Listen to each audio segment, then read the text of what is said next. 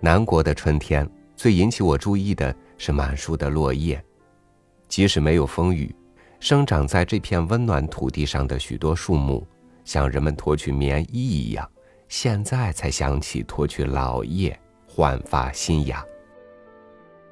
一阵风雨后，满地厚厚的青黄相叠的落叶，也让你恍惚不知春秋。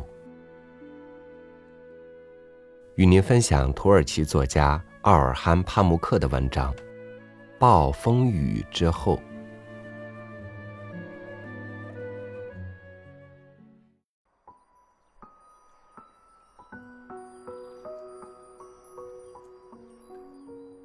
风雨之后，我在一个清晨走上街道，发现一切都已改变。我不是说那些折断在地的树枝和散落于泥泞路面的黄叶。而是说，某些深层的、难以说清的东西已经改变，就像晨曦之中此刻随处可见的成群蜗牛，潮湿的土壤中说不清楚的气味不新鲜的空气等，这些都是一切已永远改变了的明证。我站在一个泥坑前。盯着他看，水坑底是软软的泥浆，仿佛在等待某种征兆、某种呼唤。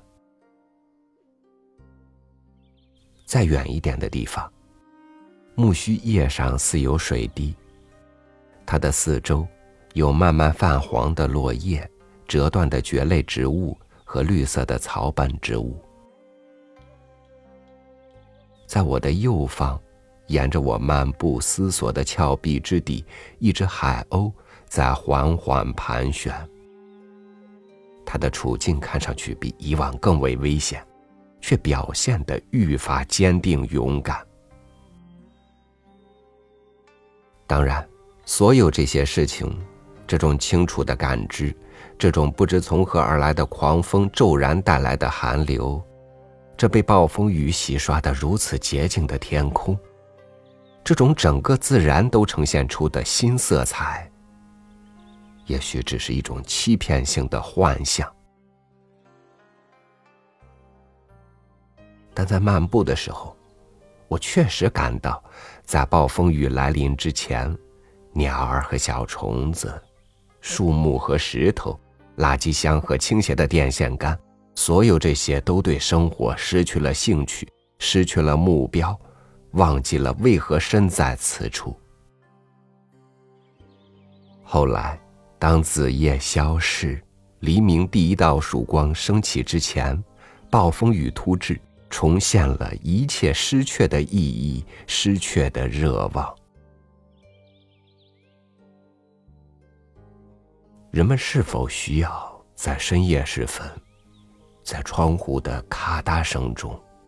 在狂风穿过门窗缝隙之际，在雷声里醒来，只是为了感受生活原本比我们想象的要深刻的多，世界的意义要丰富的多。我半睡半醒，从床上跳起来，冲向窗户，一扇扇关上它，然后熄掉还亮着的桌灯。就像水手在暴风雨之夜醒来，本能的冲向他的船帆那样。做完这些后，我来到厨房，坐在那里喝了杯水。厨房的顶灯在呼啸的大风中摇晃。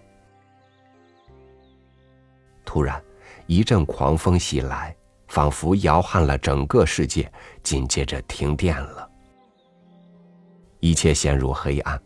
厨房的瓷砖在我赤裸的脚下，感觉那样冰冷。从坐着的地方，我可以透过窗户，透过摇摆的松树和白杨树，看见白色泡沫自越来越大的海浪中飞起。在雷鸣声中，闪电仿佛就要击中近处的海面。随后，在持续的闪电中，疾走的层云，翻卷的树梢，大地与天空，全都纠缠在一起。我站在厨房窗前，看着外面的世界，手里握着一个空杯子，感到十分满足。清晨时分，我四处游荡，恰似侦查员围绕凶杀、暴乱等暴力事件搜索证据，想看清楚周围究竟发生了什么。我对自己说：“这是动乱景象，风雨来袭时的景象啊！要记得，我们都生活在同一个世界。”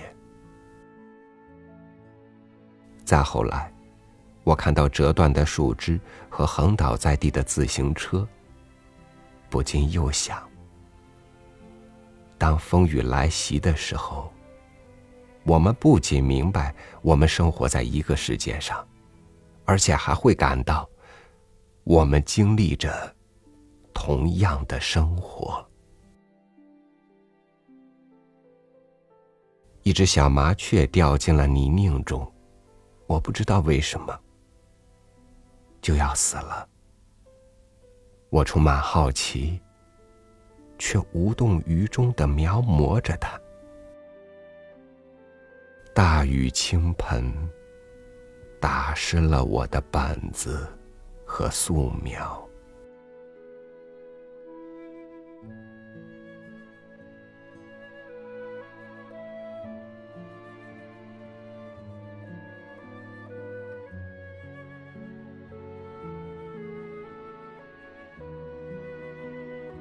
一切黑夜都是黎明，一切离开都是重逢，一切摧毁都是新生，一切磨难都是捷径。不要忧虑，不要惧怕，一切来的终将要来，也终将离去，来去的每一刹那，都是人间风景。